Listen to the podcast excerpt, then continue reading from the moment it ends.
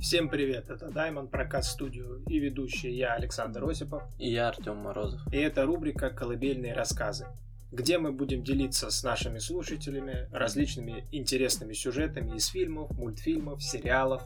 И дальше немного поговорим о них. Тут не будет никаких названий, никаких имен главных героев, ничего, кроме сюжета и наших мыслей о нем. То есть это то, что неплохо было бы послушать перед сном. Ну а если кого-то заинтересует, название фильмов и всего остального в описании. Итак, ну что, поехали? Обыкновенный офисный работник, который работает в секретной организации, но он почему-то раньше не задумывался, чем занимается его организация. Вот, и тут он узнает то, что организация занимается охраной переходов между параллельными мирами. Раньше два мира были схожими, но после установления контакта между мирами они начинают все больше отличаться.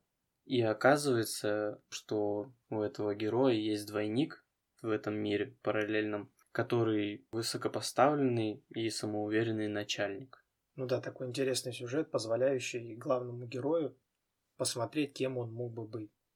Это вообще офигенно. То есть посмотреть на себя с другой стороны, то есть это из разряда «что если?». Да.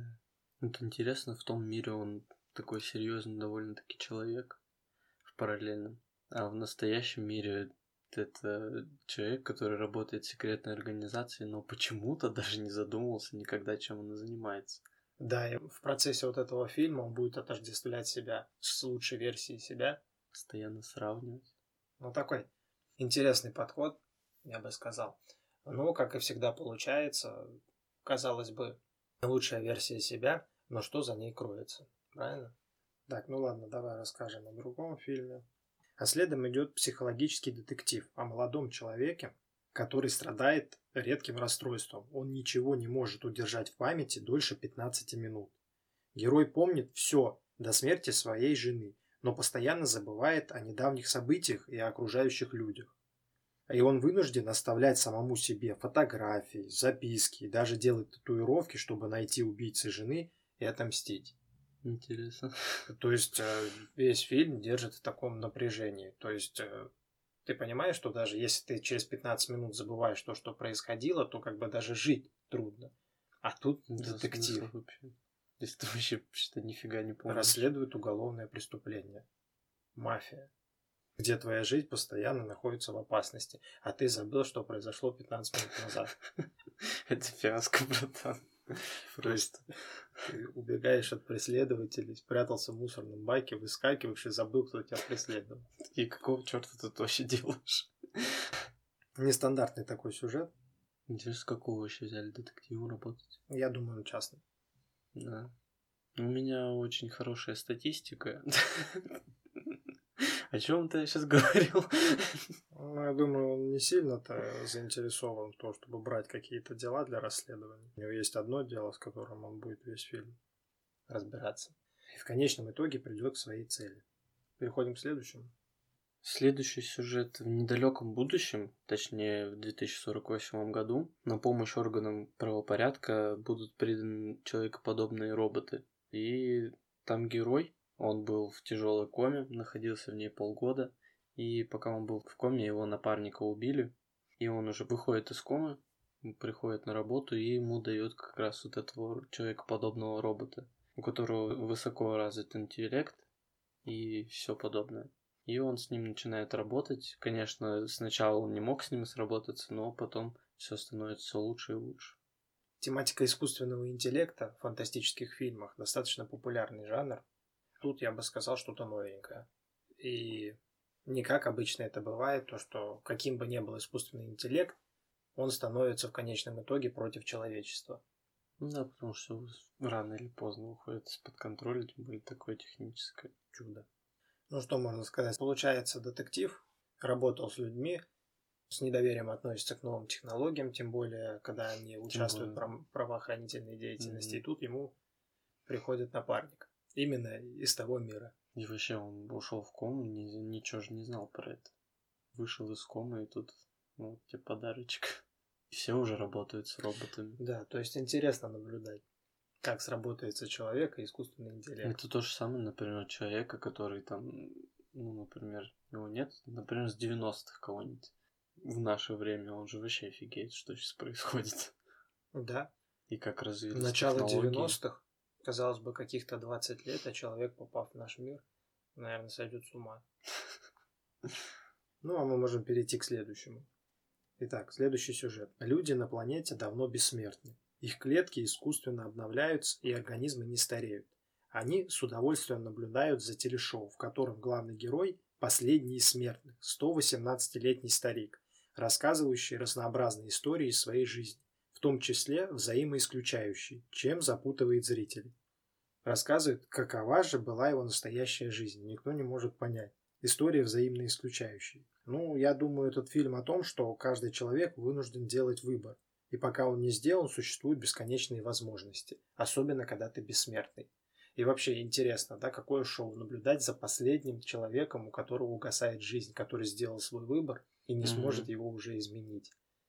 То ли дело, когда ты бессмертный. Ты можешь, представляешь, когда ты бессмертный, ты бесконечно можешь ошибаться и бесконечно начинать все заново. Это на самом деле круто.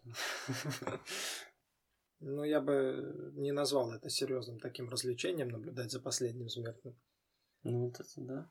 Блин, это если бы у нас было бессмертие вообще. То есть сто лет для тебя это просто как одна секунда могут пролететь со временем. То есть ты можешь попробовать абсолютно во всех отраслях. Просто начинай и вообще без разницы, что будет. Ты в любое время можешь остановиться и начать все заново. Или в чем-то другом все так же попробовать. Но мне интересно, как бы регулировался тогда процесс рождения, если все бессмертные. То есть, получается, ну, либо колонизировать другие планеты, либо же не рождать детей, потому что место закончится рано или поздно. Ну, скорее всего, колонизация. Но тут фильм нацелен именно на то, что вся остальная бессмертная аудитория наблюдает за одним смертным человеком и гадает, каким же была его жизнь. Кстати, 118 лет. Тоже такой серьезный и солидный возраст для смертного. Но все равно, мне кажется, если бы было бессмертие, наверное, надоело бы жить очень долго. Интересно, вот реально надоело бы так или нет? Ну, я думаю, смотря какая была бы твоя жизнь. Я бы лежал, смотрел телевизор чипсы ел. Да, сто лет. Очень интересненько и увлекательно. Твоя жизнь была бы очень увлекательной.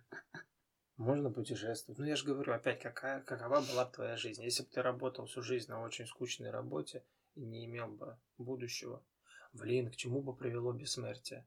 То есть руководители корпораций бессмертные. И они просто вечность занимают свои должности. И дальше уже не развивается.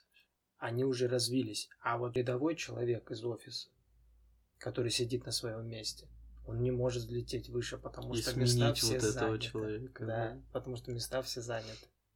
Ну, что-то создавать свое, а если что-то создавать, это надо, чтобы в этом нуждался мир. Мне кажется, со временем власти позаботились о том, что каждый бы занимал исходно свою ячейку и всю жизнь не выходил за границы. Типа как сейчас. Типа как сейчас. Я думаю, это было бы кошмарное будущее. Ладно, переходим к другому фильму. В следующем сюжете идет рассказ о проблемах человеческого общества на пике полномасштабного внедрения человекоподобных роботов.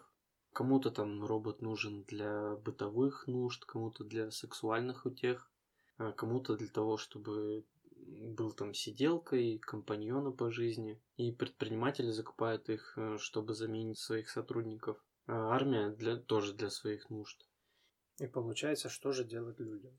И общество ополчилась против синтетиков, и именно в эту пору одному из ученых удалось взломать программу, которая помогла роботам осознать себя. И теперь машины могут вредить людям, защищая свою жизнь. А вот как раз о том, что я и говорил. Да. Популярный вот. жанр, где искусственный интеллект становится против человечества. По вине Выходит человечества. Под... Получается. Выходит из-под контроля все. Так его вывели из-под контроля. Да. Сам же человек. Ну, по сюжету фильма понятно, что лучезарном будущее не было бы, даже если бы они не ополчились против человечества, потому что в большинстве своем роботы просто бы заменили во многих отраслях. Хотя я не против опасных работ. Например, шахтеры или где-то на ядерных атомных станциях. Вот там бы в пору роботам. Или в условиях, где неблагоприятный климат. Ну это да, это даже разумно так сделать. Да, если они не ополчатся впоследствии. Ну как-то это все тоже под контролем очень серьезно, чтобы все это было. И вот у нас Терминатор. В принципе, мы в предыдущем сюжете уже поговорили о машинах и человечестве. Можно переходить к следующему. Следующий интересный сюжет. Итак, инопланетное существо. Оно принимает человеческий облик женщины и начинает соблазнять мужчин и приводить их к себе. Собственно говоря, по сюжету все. Чем он интересен?